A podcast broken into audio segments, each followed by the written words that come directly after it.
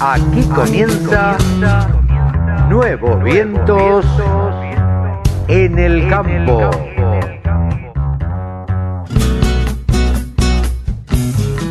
Hola, hola, hola, ¿cómo les va mis amigos? Una nueva edición de Nuevos Vientos en el campo por la radio del campo. Aquí estamos, un programa más, un sábado más, el sábado 22 de abril de 2023, haciendo esto que nos gusta tanto, haciendo notas, hablando de campo y charlando de campo con los protagonistas. Tenemos, vamos a tener en el día de hoy a Javier Lauría que nos va a contar todo lo que sucedió en Expo Melilla en Uruguay, en el Congreso Texel. Vamos a tener la palabra de Elvio Lausirica, que lo encontramos ayer en Rosario, en, el marco del el remate del primer lote de soja de la campaña 22-23. También ah, tenemos una nota que hicimos en Uruguay con Elvio, eh, perdón, Gonzalo Valdés Requena, eh, el, presidente de lo que sería eh, la Sociedad Rural Uruguaya la SRU, eh, es, así se, llama. Vamos a charlar, charlamos también con el ingeniero eh, agrónomo Fabio Montosi, un científico uruguayo de, perteneciente a Línea, pero eso lo, hicimos acá en Buenos Aires en, el marco de un congreso que organizó eh, la Sociedad Rural Argentina. y también hablamos con Lucas Lacaba, presidente de Texel Uruguay, y con Mario Monzón Baez, que es una nota sumamente interesante. Ellos tienen una entidad allá que acá nosotros no la tenemos y realmente vale la pena escucharla.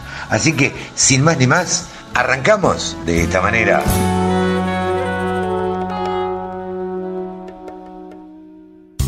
La radio del campo única emisora con programación 100% agropecuaria. Uno casi ni se acuerda del hogar obrero, la cooperativa del hogar obrero que sigue existiendo todavía y nos encontramos con Elvio Locirica acá en el marco del remate del primer lote de soja en la bolsa de cereales de Rosario. Elvio, estaba firmando resoluciones, estás a mil, ¿cómo estás? Sí, estaba justamente, nosotros tuvimos reunión del INAS, INAES este, hace dos o tres días y entonces ahora hay que este, firmar las resoluciones que se hacen a través de Internet. ¿Qué? Y bueno, como justamente tienen este, asamblea y había que firmar apurado algunos cambios de estatutos, este, estábamos apremiados por esa situación. Pero realmente este, la situación más preocupante que estamos viviendo no es solamente la que está viviendo el productor agropecuario por las inclemencias climáticas, es la que está viviendo la sociedad en su conjunto con un dólar que no para y con una situación y un clima social bastante preocupante. Yo te iba a preguntar eso, a ver, ¿cómo estás viendo esta realidad más allá del campo? Digo, porque vos ahora, eh, como presidente de Corinagro, tenés ciertas responsabilidades que obviamente eh, hacen que eh, tengas lugar a opinión, digamos, que va mucho más allá del campo. ¿Cómo estás viendo la sociedad en su conjunto? ¿Cómo estás viendo lo que pasa en el país y qué rumbo llevamos? Mira, nosotros siempre hemos tenido una mirada mucho más abarcativa, este, más allá de los intereses, legítimos intereses que tenemos que defender, que son los del productor agropecuario, sino que también como productores asociados a las cooperativas que somos, como eh, productores cooperativistas, gestionamos nuestras propias cooperativas y hoy por hoy también tenemos una gran preocupación por ellas, porque están dimensionadas en su estructura, su, cantidad de personal por una cantidad de acopio determinado y hoy por hoy va a haber la mitad.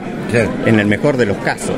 Y esto hace que este, estemos muy preocupados por la situación eh, financiera que va a tener eh, el, productor agropecuario ante estas pérdidas y también nuestras cooperativas, cómo vamos a tratar, por un lado, de sobrellevar eh, el año este, la operatoria con, este, con esta caída en la operatoria, pero también ayudando a nuestros productores asociados, ayudando eh, junto con nuestras federaciones, este, como en este caso nuestro ACA, pero eh, indudablemente necesitamos mucho más.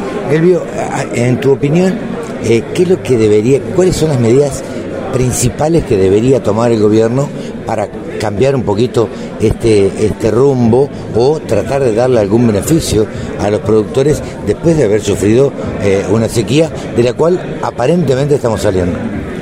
Bueno, por lo pronto para los productores lo que necesitamos es que se hagan efectivas los anuncios que se habían hecho oportunamente en cuanto a alivio fiscal como la suspensión de los anticipos de ganancias que no vamos a tener y por el otro lado también alguna asistencia crediticia para los compromisos financieros que han quedado y que no se pudieron cubrir y para enfrentar una nueva cosecha. Esto por lo pronto es lo que más urgente se necesita, pero hoy por hoy como estamos en toda la sociedad y viendo que este perjuicio en la cosecha se va a expresar en el comercio y en los servicios en los pueblos del interior, este, evidentemente esto este, es mucho, va mucho más allá que la situación de nuestro propio sector y se necesitan medidas de fondo en el gobierno. Esta medida que tenemos hoy por hoy del dólar soja puede beneficiar a algunos, puede llevarle algunos dólares al gobierno que necesita, pero perjudica a muchos sin duda que va a perjudicar a muchos es esa teoría, famosa teoría de la manta corta, ¿no? Uno se tapa la cabeza y se destapa los pies. Eh, ¿Cómo crees que llega este gobierno a las elecciones? Mirá, eh, me, hace rememorar algunas épocas del año 76 y algunas palabras de Balbín en ese momento. Este, aunque sea con muletas, pero tenemos que llegar a las elecciones, porque estamos en un sistema democrático y es el que realmente tiene que imperar y tiene que hoy ser, este, ser la que nos traiga las respuestas. Estamos ante un proceso electoral, tenemos que este, justamente apelar, apelar al juicio y este, de los dirigentes, tanto del oficialismo como de la oposición, para que este, lleguemos en paz a las elecciones y podamos tener los cambios que se necesitan, eh, principalmente sobre los problemas más importantes que tenemos, la brecha cambiaria, el atraso cambiario, la inflación, la pobreza. Sí, yo creo, estoy totalmente de acuerdo y creo que eso es lo que deberían estar haciendo los políticos. Ahora, no sé cómo los ves vos, eh, eh, en mi opinión, y esto corre absoluto por cuenta mía, eh, los veo más preocupados por las elecciones o los resultados de las elecciones que en gestionar este último tramo que queda y a la oposición también ocupados en, su interna. ¿no? Esto que acabas de decir creo que es lo más preocupante de todo y realmente creo en lo personal y desde Coninagro lo venimos sosteniendo. Creemos que este es el momento justamente, se ha llegado el momento en donde se necesitan este, de parte de nuestra dirigencia tomar las medidas y las políticas de Estado necesarias tenemos que empezar a generar alianzas, tenemos que empezar a generar acuerdos y determinar con los egoísmos personales y los intereses partidarios y sectoriales para poder entonces este, tener, este, llevarle la tranquilidad al clima social que hoy tenemos. Muchísimas gracias, Silvio. La radio del campo única emisora con programación 100% agropecuaria. Estamos con Gonzalo Valderrequena, presidente ARU, casi saliente en esta espomelilla, la última que vas a estar como presidente, Gonzalo. Sí, bueno, un gusto recibirlos por acá en esta exposición. Sí, en los últimos días, en, estos días ayer, precisamente este, tuvimos las elecciones con la Asamblea de Socios y bueno, el 24 de abril estamos haciendo el cambio de autoridades, así que bueno, quedan pocos días. Felicitaciones porque la Expo, eh, yo particularmente no había venido nunca, es una Expo prolijita, linda, muy concurrida, eso nos, nos llamó la atención también.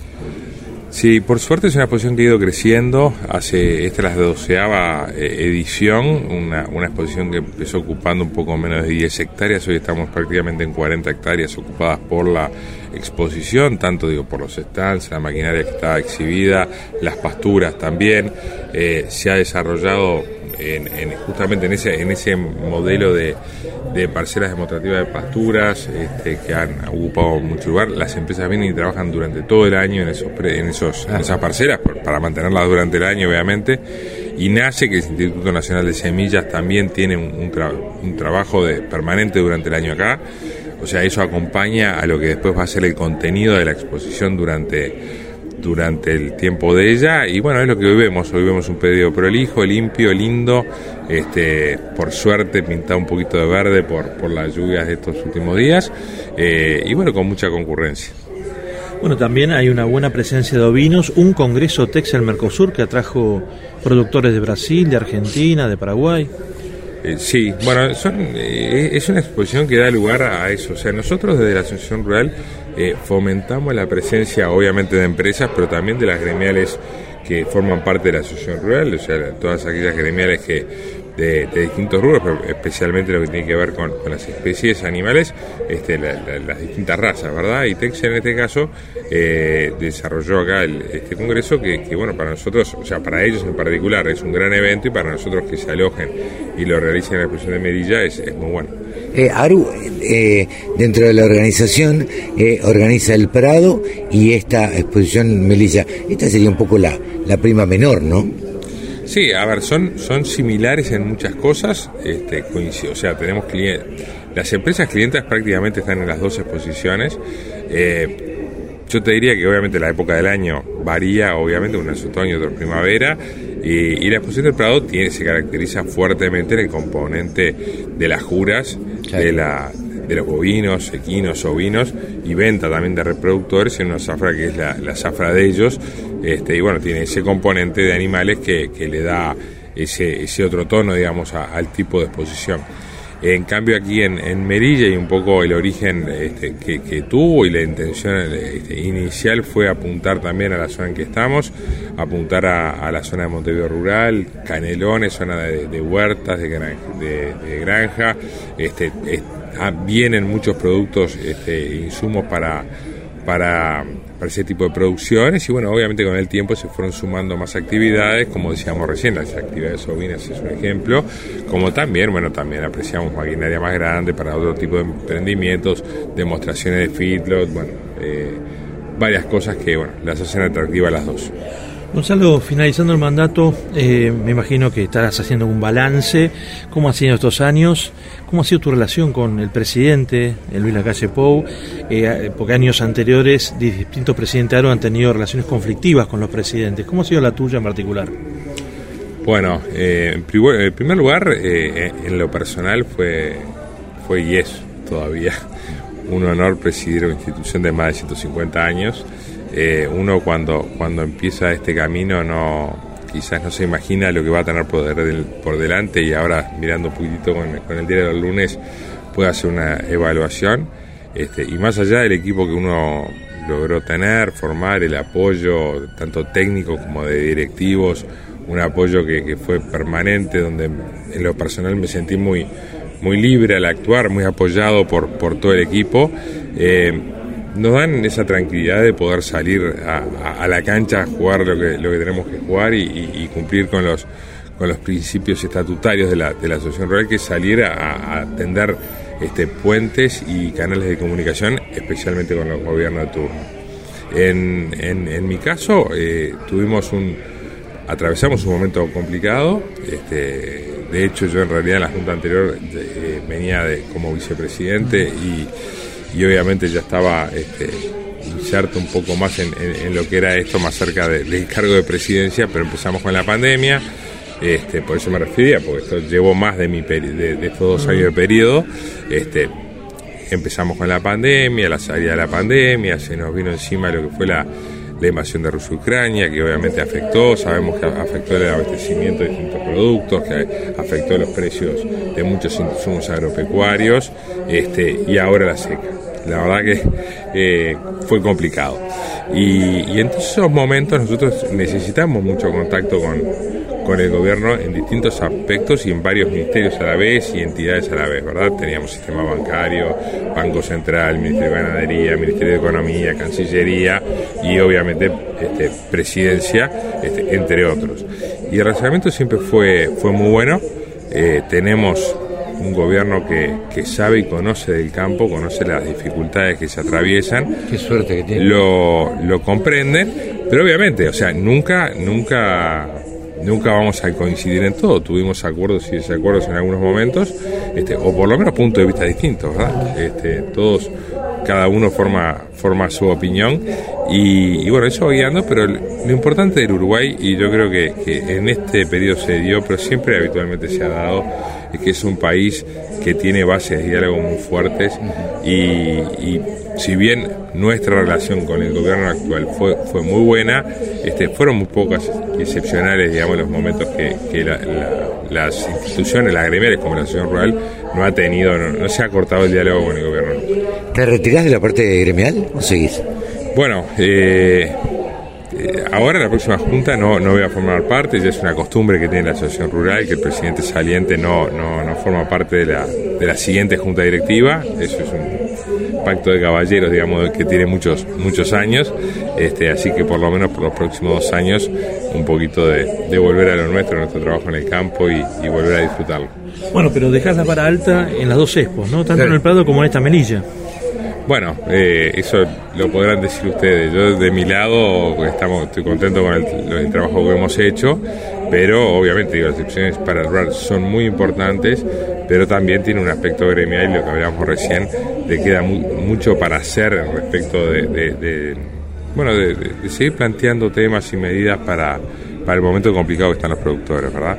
Porque nosotros tenemos, sí, este, mucho éxito en, las exposiciones, en la parte comercial de la Asociación Rural. Tenemos un gran equipo, pero también tenemos un desafío muy grande en la parte gremial, que es este, ese cuidado y, velar en los intereses de los productores este, agropecuarios en general y la gente de campo, eh, que bueno, que es lo que estamos estamos haciendo y vamos a tener que seguir haciendo en los próximos meses. Gracias por parte. Muchas gracias. 24 horas con contenidos del agro. Llegó la radio del campo. Y ahora nos encontramos en este seminario de producción ganadera sostenible en las Américas, este seminario regional, con el ingeniero Fabio Montosi. ¿Cómo le va, ingeniero? Muchas gracias por atendernos. ¿Qué tal? ¿Cómo estás? Un gusto ser entrevistado por, ustedes. No, para nosotros es un gusto también. Y más allá de eso, le quiero preguntar, eh, a ver, la primera pregunta sería medio tramposa. ¿Es posible eh, hacer una producción eh, ganadera sostenible en las Américas? Este, no, no solo posible, sino necesaria. Este, traté de demostrarlo porque porque a veces uno este, pone eh, las cosas en, en blanco y negro este, para tratar de mostrar la importancia. Yo voy a utilizar esa estrategia. Digamos, más o menos hay 2.500 millones de hectáreas dedicadas a la producción de proteínas animales, que vienen fundamentalmente de pastizales. ¿Qué pasa si un día sacamos de la faz de la tierra este, de esas hectáreas este, los rumiantes, las vacas y las ovejas? No tenemos una opción. Va a ser un desastre agroecológico que se vengan que se vengan esos campos naturales, los montes y no lo vamos a poder utilizar por el bien de la de la humanidad. ¿No? ¿Por qué hablan los, los, los que están en contra de la ganadería o digo, por qué hablan del efecto invernadero producido por los animales? primero, primero hay un efecto invernadero, hay que reconocerlo.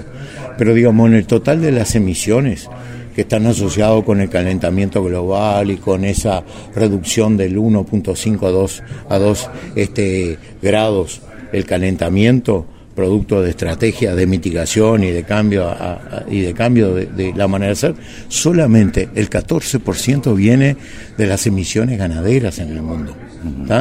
O sea, que lo otro viene fundamentalmente por la producción de energía, petróleo, gas, carbón, etcétera. O sea, que sí eh, existe, pero somos contribuyentes menores. ¿Y cómo se podría mitigar? Bien, hoy prácticamente hay tecnologías, hay un paquete tecnológico que nos permite, entre mejoramiento genético, mejora del manejo, mejora de la alimentación, fundamentalmente esos tres componentes, de prácticamente pegar un 15, un 20% de reducción de esas emisiones. Lo que no se está diciendo es que parte de la estrategia no es solo la emisión, sino es la captura de ese carbono. Bien, en ese en esa captura, ¿no? el desarrollo de sistemas que tengan pasturas permanentes, que capturen ese carbono, pero que se incorpore también la forestación y los árboles comerciales o naturales, ¿no? Son parte de la estrategia de este, capturar más carbono. Y en los sistemas agrícolas ganaderos, donde está la agricultura continua, incorporar áreas de pasturas, digamos, dos o tres años de soja, trigo, etcétera, y después cuatro años de pasturas permanentes, se recupera y se captura, este, por ejemplo, la materia orgánica, es ese carbono. Entonces, hasta este, ahí te digo, la producción animal es parte de la solución de muchos de estos problemas. Sin duda, sin duda. Usted en la presentación eh, habló de un montón de temas muy, muy interesantes y que a mí me llamaron la atención. ¿Nos la podría resumir brevemente? Porque no se la puedo contar toda. No, los no, no, no, no. Una cosa importante. Tomé el caso de la leche, ¿te acordás? Este, que hablan, sigo con el tema de misiones, ¿no? Este, era mostrar que si nosotros hablamos de un kilo de leche de vaca por kilo de leche de vaca versus almendra, leche de soja, este, leche de avena, ¿no? Las emisiones son este, superiores, casi dos o tres veces, de la leche de vaca versus los análogos, ¿no? Sin embargo, cuando lo llevamos a densidad de nutrientes, vitaminas, este, proteínas de alto valor biológico y minerales, resulta que las emisiones son mucho menores de la leche. ¿Por qué?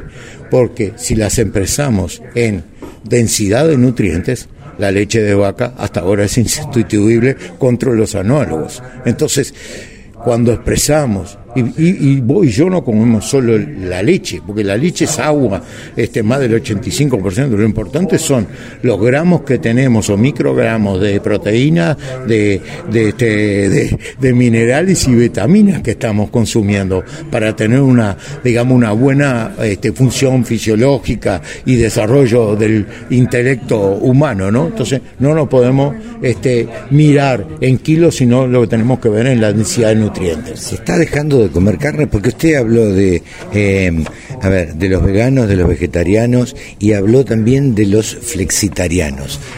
¿Cómo es este, este, este nombre o esta nueva denominación de alguna manera? Bien, los flexitarianos son, eh, digamos, eh, consumidores flexibles el concepto es, flexible o sea es un vegetariano está que dice, yo no como carne, pero hace la excepción para el cumpleaños, la fiesta, el restaurante, este, etcétera, unión, reuniones sociales con la familia, con los afectos. Y un asado no se lo pierde. Exactamente, no se lo pierde. El asado no se lo pierde. Y en el restaurante salta un bife. Un bife, exactamente. Eso es muy importante, fundamentalmente lo estamos viendo en Europa. Sí, eh, pero además habló usted de las eh, generaciones más jóvenes. Bien. Uno de los elementos donde encontramos que el veganismo y, este y el vegetarianismo e inclusive los pescitarianos que son aquellos que se concentran en consumo de pescados y productos del mar este es mayor la proporción en la gente joven. Este y vincula eso al tema del bienestar animal no entonces ese es un tema claro que hay que abordarlo pero de una manera distinta desde el punto de vista comunicacional. Y cómo abordamos eso es no ponerlo en un debate, como yo decía. El debate siempre hay un ganador y un perdedor. En la deliberación no vamos a tratar de que yo te gane ni que tú te ganes. Tratamos de que en un mundo este, eh, de iguales yo trate de poner los argumentos contigo y tratemos de deliberar sobre esos argumentos. Y ahí es importante mostrar que la ciencia y la tecnología ha demostrado que hay maneras de tratar a los animales, los sistemas productivos, en el transporte, etcétera, que reduce el sufrimiento de los animales para que puedan cumplir su función esencial que es alimentar de manera correcta a los miles y miles de millones de seres humanos que tenemos en la faz de la Tierra. Que están necesitando tanta están proteína. necesitando proteína. Este, vieron cómo se da el contraste, ¿no? Este, hay, este, el consumo de carne sigue subiendo en el mundo, fundamentalmente en países en vía de desarrollo, donde el, el, el consumo más preciado es el de proteínas de origen animal, ¿no? Y a esa gente le vamos a decir nosotros que no consume más proteína. ¿Cómo vamos a alimentar a esa gente? Eh, se dan esas contradicciones que tenemos muchas veces desde el punto de vista de la humanidad, ¿no? Pero claro, si la miramos desde el lado del ombligo, desde la posición en la cual estamos nosotros, capaz que nos perdemos parte de la realidad, ¿no? Sí, sí. Ingeniero, muchísimas gracias, muy amable. Gracias a ti por la entrevista. El ingeniero agrónomo Fabio Montosi de el INIA de Uruguay ha pasado aquí en los micrófonos de la Radio del Campo. Todas las voces, todas las opiniones. Laradiodelcampo.com. Javier Lauría, saben ustedes que es el periodista especializado de novinos, eh, que tenemos aquí la exclusividad, no la exclusividad, digo, tenemos la, el gran placer de tenerlo acá en la Radio del Campo. Eh, Javier Lauría se ha especializado en ovinos y viaja viaja para todos lados. ¿Qué haces, Javi? ¿Cómo te va? Buen día. Carlos, querido, qué placer escucharte, qué placer saludarte en esta mañana. Espero que ande todo muy bien. Te cuento que la verdad que quedamos muy contentos con la Expo Melilla. Eh, ahora me tomo, tomo la posta que me, diste cuando nos, nos, cruzamos por allá. Eh, tomo la posta de darte mi opinión en función de lo que se observó del Texel uruguayo hay homogeneidad. Eso es fundamental para mostrar que va por una línea, por un camino. Eso habla de la unidad también de los cabañeros que transitan la misma senda y no que te encontrás con animales muy distintos entre unos y otros. Y eso es ejemplar, sin duda alguna. Vos mirás la línea de corderos durante la jura y te encontrás con dos corderos iguales. Difícil definición, quizás aparece alguno que por características muy particulares el jurado ya lo elige, pero es muy difícil la definición. Lo mismo pasó con las corderas, lo mismo pasó con los borregos, lo mismo con las borregas y también con las ovejas. De hecho, cuando aparecía la categoría ovejas y después la oveja eh, que competía, o sea, la oveja finalista, vamos a decirla, la oveja campeona, que competía con la borrega campeona, que competía con la, con la cordera campeona, vos mirabas y era muy difícil la decisión. Lo mismo pasó con el cordero, el borrego y el carnero. Una labor complicada para Vinicio Macei como jurado, pero muy interesante los resultados. Tres de los cuatro grandes campeones, y ahora te voy a decir bien las categorías, resultaron corderos. Eso significa que apuesta al futuro. Hay jurados que no se animan o deciden no coronar a los corderos o a los borregos. Eligen directamente a la categoría mayor porque ya expresó todo su potencial. En un cordero hay que ver qué pasa. Porque puede que no vaya para para gran campeón. Depende del dueño, lógicamente, del criador, del caballero. Pero cuando ya es carnero, directamente, si es la primera vez que se presenta, no tiene chances o las chances de que sea big gran campeón son bajas. Con un cordero puede volver como borrego, puede volver como carnero y puede ser tri gran campeón también. Ahora, la decisión de Vinicio Macei eh, fue muy, muy clara, apostando a las nuevas generaciones y al mismo tiempo eligió cualidades eh, que estaban muy basadas en los rasgos eh, propiamente del Texel. De hecho, trataba de buscar esa identidad bien de Texel. Buscaba eh, que sea moderado el frame. Buscaba que se formara con las patas traseras una U invertida, lo cual es importantísimo a la hora de observar un animal carnicero. Por los aplomos, por la cantidad de carne, por todas estas características tan importantes. Cuando uno ve en general cualquier animal de la especie ovina, se fija en los aplomos, porque tiene que ver mucho con eh, la progenie y dar continuidad de forma correcta para que un carnero pueda hacer los saltos bien y en el caso de las hembras que puedan soportar el peso del carnero que puede ser bastante importante, entre otras características. También se fijó mucho en los garrones en las rodillas de, los animales, patas delanteras. Se fijó mucho, observó mucho el jurado sobre los desplazamientos cuando tenía alguna duda los hacía desplazar, pero no tres pasos, sino que trataba de que recorrieran toda la pista porque en tres pasos quizás se ocultan algunas dificultades a la, a la hora de desplazarse, pero en cambio cuando ya caminan bastante, ahí se observa si el animal tiene algún tipo de, de dificultad o algún inconveniente. Por lo cual hay que destacar la labor del jurado que se tomó su tiempo, aunque lo hizo bastante rápido. Digo se tomó su tiempo porque se detuvo en los animales que más le interesaban, pero cuando tenía dudas eh, no era cuestión de tirar la moneda. Viste que eh, pareciera que algunos hacen cara o seca, pero aquí trabajó muy bien el jurado y eligió los animales que eligió para las dos categorías, siendo machos y hembras. Las dos categorías en este caso eran PI y PO. PO es puro de origen. Eh, es el equivalente al puro controlado o al puro por cruza. Y el PI es el pedigree inscripto, que nosotros lo denominamos PP, puro de pedigree. Básicamente esas son las dos categorías, así que fueron dos grandes campeones macho-hembra PI y dos grandes campeones macho-hembra PO. Eh, en cuanto a lo que tiene que ver con otra parte de la exposición, la cuarta nacional Texel, se hizo una subasta de vientres elite muy buena, muy buena. El martillero excelente que destacarlo. Y los animales presentados, todas las hembras presentadas eran destacadísimas.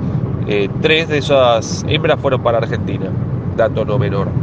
Y en cuanto al Congreso Texas del Mercosur, eh, como primer encuentro muy interesante, hubo exposiciones por parte del Reino Unido que fueron brillantes y creo que dieron cátedra por la forma en que expresaron.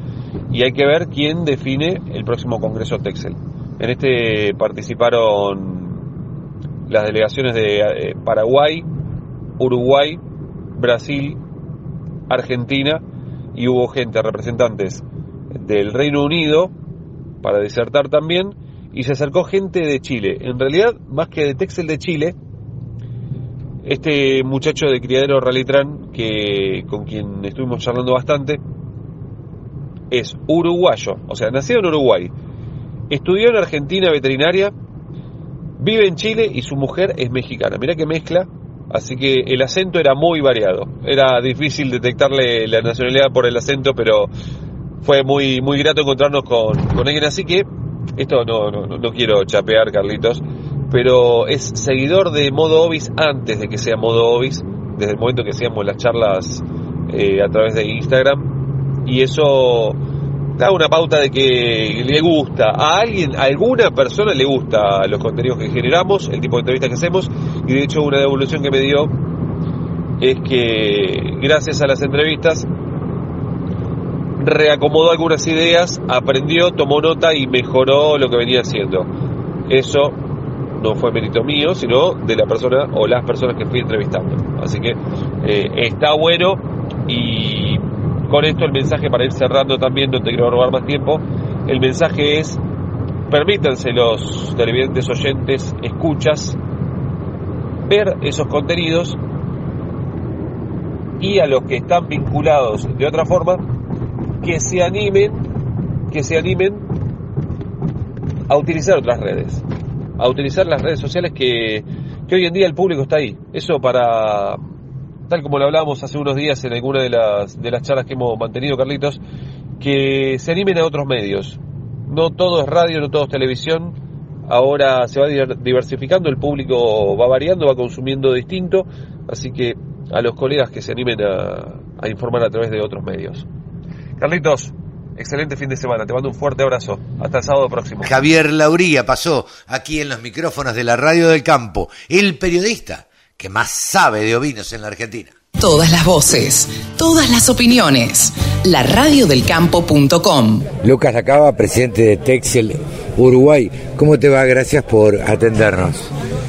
Bueno, buen día. Muchas gracias a ustedes por, por estar acá. Estamos en este precioso mediodía. La verdad que ayer y hoy en todas las actividades el clima no- nos ha acompañado de buena forma. Eh, muy, muy contentos y muy honrados con, con la cantidad de público que, que nos ha acompañado. Tener la, la sala repleta hoy en las conferencias de la mañana, la verdad que fue motivo de, de mucho orgullo y satisfacción para nosotros después de todo lo, lo que hemos trabajado para organizar esto. ¿no? eh, han venido con todo, han venido con un stand muy grande. Contanos un poco a qué se debió eh, esa a qué crees que se debió esa concurrencia, gran concurrencia de público al Congreso. Lo he estado diciendo todos estos días, yo creo que más allá del buen trabajo que, hagamos las directivas de, la raza, yo creo que la, que hoy está motivando a, la gente a andar, tanto las exposiciones en este tipo de eventos, es sin duda que, la oveja Texel, con todos sus atributos, sus virtudes. Eh, hay una motivación muy grande en Uruguay, pero también quedó de manifiesto en los países de, la región en, las presentaciones. con la, raza, la raza está pujante, está en pleno crecimiento. Y es lo que pasa, eh, eh, estas reuniones así llenas de gente se dan cuando, cuando hay una raza pujante. ¿no? Se ve que la raza tiene que andar muy bien. En Argentina está haciendo un boom también.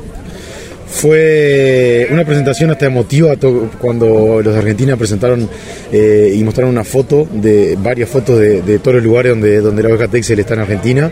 La foto de la nieve en el sur, adentro del agua, eh, en el norte, en el calor, al lado de la montaña. La verdad que para, para nosotros los criadores, que somos apasionados criadores de Texel, la verdad que fue, fue emocionante y eso es lo que hace que, que la raza esté en el lugar que está porque es una raza que permite en los cruzamientos producir un muy buen cordero a muy rápida velocidad en cualquier ambiente. Es una raza claramente carnicera la Texel. ¿Cómo está la demanda de carne eh, ovina aquí en Uruguay? La demanda está sostenida eh, y constante, siempre, siempre hay, hay demanda por parte de, la industria. Eh, Uruguay, recordar para, para ustedes de Argentina, exporta el 90% de, lo que produce, el consumo interno es muy chico. Lo que no hemos logrado, y cosa para la cual hemos trabajado y seguimos trabajando, es lograr una diferenciación. Hoy un kilo de carne de cordero Texel vale lo mismo o, tiene una pequeña ventaja solamente sobre un kilo de carne de cordero merino. Eh, en otros países hay una diferenciación, sobre todo en, el Reino Unido, que también nos mostraron hoy, tenemos que trabajar para eso porque lo vale. Hoy hay una empresa en Uruguay, una empresa, un grupo inversor que, está apostando a, los cortes de calidad de, de corderos textil con marca, con sello. Eh, y sin duda que en, la primera etapa que está empezando es un plan piloto, eh, ya se nota la diferencia eh, a los precios que, pueden vender la, carne y que también se van a ver, eh, lo, va a ver reflejado el productor. Así que el camino por ahí, ojalá este proyecto de este grupo funcione, porque indudablemente nos va a cambiar la, realidad. Argentina no tiene una gran cultura de consumir carne ovina, lamentablemente. Uruguay tiene mucho más. ¿Qué, qué cantidad de, qué cantidad consume el uruguayo, sabes? El uruguayo consume 95 kilos de carne roja por año en promedio y solamente 200 gramos de carne ovina por año. Ah, eh, hemos trabajado mucho con este mediodía que van a ver ahora, con chefs, con cocineros, con participantes del programa que no sé si en Argentina existe, de Fuego Sagrado, de asadores, eh, para fomentar, para que la gente conozca porque lo, que pasa acá, y creo que en Argentina debe pasar lo mismo, es que la gente asocia comer carne de oveja con comer un cordero a fin de año. Sí, claro. Que está bueno, es una tradición muy, muy antigua, pero hay mil formas de cocinar la carne, y no la, carne de oveja, y no solo el cordero, también la oveja. Ahora me vamos a comer un gula, un gula con carne de oveja, no de cordero, que, ya lo hemos probado, que es una comida espectacular que la puede hacer cualquier persona en su casa. Eso es lo que tenemos que fomentar y trabajar. Durante mucho tiempo se perdió la costumbre de, comer carne ovina en, comidas de olla, en comidas de, casa, y bueno, tenemos que trabajar para eso. A la gente le gusta, a la gente le gusta. Y lo están haciendo eso porque, bien decías vos, la gente tiene la, la mirada puesta en el cordero, ¿no? Como también la tenían puesta en el lechón en algún momento, y hoy la carne de cerdo está en las parrillas, por lo menos en Argentina, permanentemente los fines de semana. Digo, ¿qué pasa con el, el ovino? Eh, falta promoción, falta presencia del Estado, falta acción de dinamismo, proactividad de las directivas. Hace en octubre del año pasado hubo un seminario de carne ovina acá, dos días estuvimos metidos en un hotel en Montevideo hablando de todo, todos estos temas y fue un representante de la Unión de Vendedores de Carne, o sea, un carnicero. Y lo que el tipo dijo, en Uruguay hace 10 años nadie ni siquiera conocía la bondiola. Hoy todo el mundo come bondiola en todos lados. ¿Y qué pasó? No, empezó a haber bondiola en todos lados. Entonces, lo que nosotros tenemos que hacer, trabajar junto al Instituto Nacional de Carne acá, trabajar junto a la Unión de Vendedores de Carne, que haya, que haya cordero, que haya carne de oveja en la carnicería, pero que haya corte, no que vaya y te vendan una media red como te venden ahora, que la persona que vive en una ciudad, en un apartamento, no sabe ni siquiera cómo manejarlo, no tiene, no solo no tiene dónde guardarlo, no sabe cómo manejarlo. Tiene que haber corte, por eso esta empresa está, apostando a eso, corte envasado al vacío, porciones chicas, personas, cada vez más personas viven solas, cada vez más personas quieren facilitar totalmente el tema de la cocina. En eso estamos trabajando, es un camino largo a recorrer. Para eso, ¿hay oferta sostenida de carne ovina y hay frigoríficos para afanar esa carne ovina? En Uruguay sí, en Uruguay sí, porque además somos 3 millones de habitantes, entonces abastecer e- esa demanda tampoco es un- un- una locura. Y, fa- y frigorífico, hay, hay un frigorífico exclusivo de ovinos que, que faena todo el año. No, San Jacinto es de ovinos y de vacunos. Hay y tres industrias donde está San Jacinto que son, son de ovinos y de vacunos. Te agradecemos mucho, muy Gracias a amable. ustedes por estar acá. Exposiciones, muestras, rurales, novedades. Toda la información en laradiodelcampo.com. Y recorriendo Expo Melilla nos encontramos con algo que a nosotros nos llama la atención, por lo menos, eh, bueno, encontrarnos con el Instituto Nacional de Colonización. Eh, nos encontramos con el perito agrónomo Mario Monzón Báez, que es el gerente general de este instituto. Hola Mario, gracias por atendernos. No, el gusto es mío, este, hermanos argentinos, que hoy estuvimos hablando. La verdad que es un gusto y a nosotros eh, nos hace bien que los hermanos argentinos vengan a estar en esta Expo Melilla. Y bueno, le- les interesó en esa ida y vuelta en el pasaje este, sobre una institución que tiene 75 años de vida. Hablando de eso, digo, a ver, ¿qué es el Instituto Nacional de Colonización? Porque dicho así, uno no lo entiende demasiado desde la Argentina, que no tenemos una institución así. ¿Qué función cumple? Bueno, eh, en realidad es un ente que fue creado en el 12 de enero de 1948 eh, por un este, ex este, presidente de la República, Jorge este, Valle, y, este, y en realidad aquí eh, se forma este, la, la verdadera herramienta para poder darle a aquel pequeño y mediano productor este, asalariado rural y capataz de estancia que no pueden tener este, la posibilidad de comprar eh, su tierra. Entonces el Estado uruguayo invierte, hace una subdivisión racional de la tierra y bueno, saca este, en, su territorio nacional la tierra que tiene y ahí le ofrece a esta, a esta población que necesita para que sea su único medio de vida y poder este, así afincar la familia rural y que se quede en el campo y poder este, hacer la producción la más adecuada posible y este, que sea su sustento familiar y también este, eh, le pueda dar la herramienta a, a todos los uruguayos de que tengan las mismas condiciones para acceder a un, a un predio de tierra, ¿no?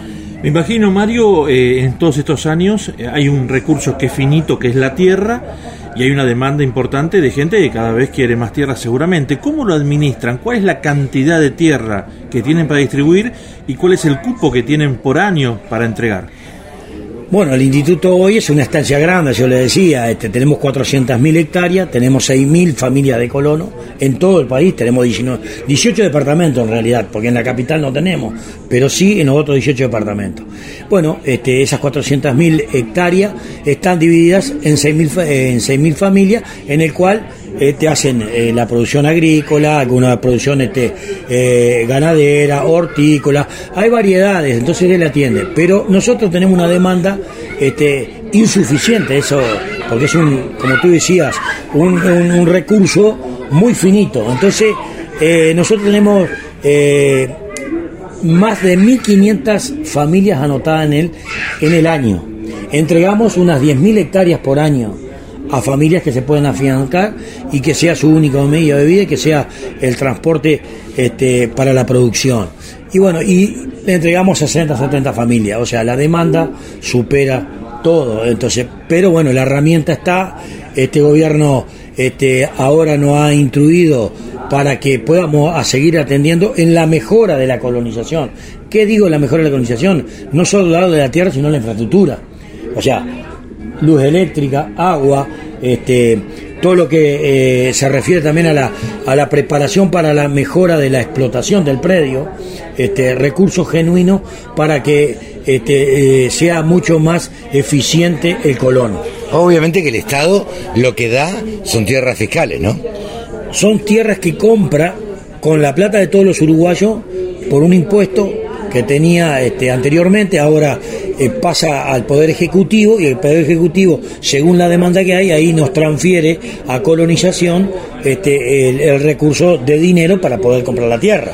Ahora, la tierra sigue siendo el Estado. El arrendatario paga semestralmente un canon.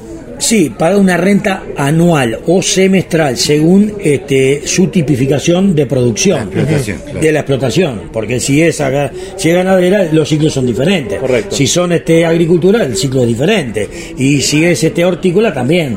Entonces pagan un cano sobre el valor de mercado de la canasta básica de los productos. Entonces, pero también debemos aclarar que es subsidiada, porque nosotros este, vemos que es, es un ente en el cual te da la posibilidad, pero también te da la posibilidad de que tú puedas salir a competir en el mercado con una renta subsidiada.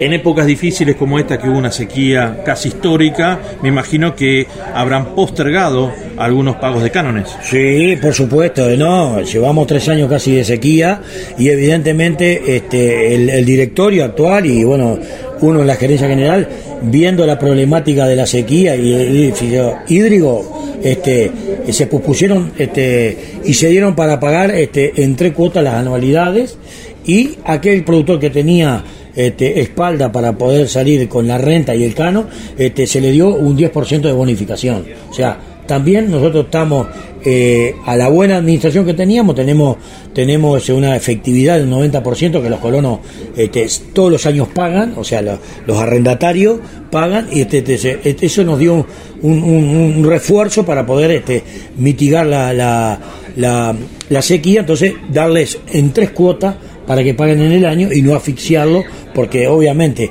el, el, el, valor tierra y la producción no se pasto, no se no, no, no se ve los insumos que realmente el productor tiene que tener. Ahora Mario, es un círculo virtuoso y en definitiva esto lo que hace es permitir que aquellos que quieren trabajar la tierra y no tienen tierra puedan acceder a ella. Exacto.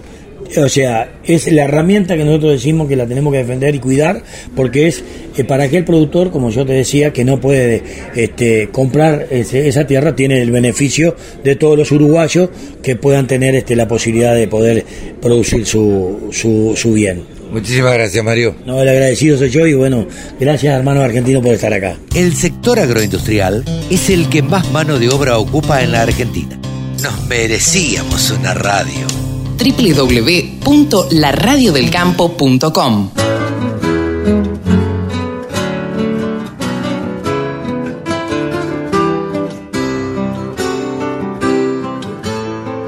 Y hasta aquí llegamos a una edición más de Nuevos Vientos en el campo por la radio del campo. Eh, les recuerdo el mail, es Carlos M, Carlos, letra M, arroba laradiodelcampo.com carlosm arroba laradiodelcampo.com.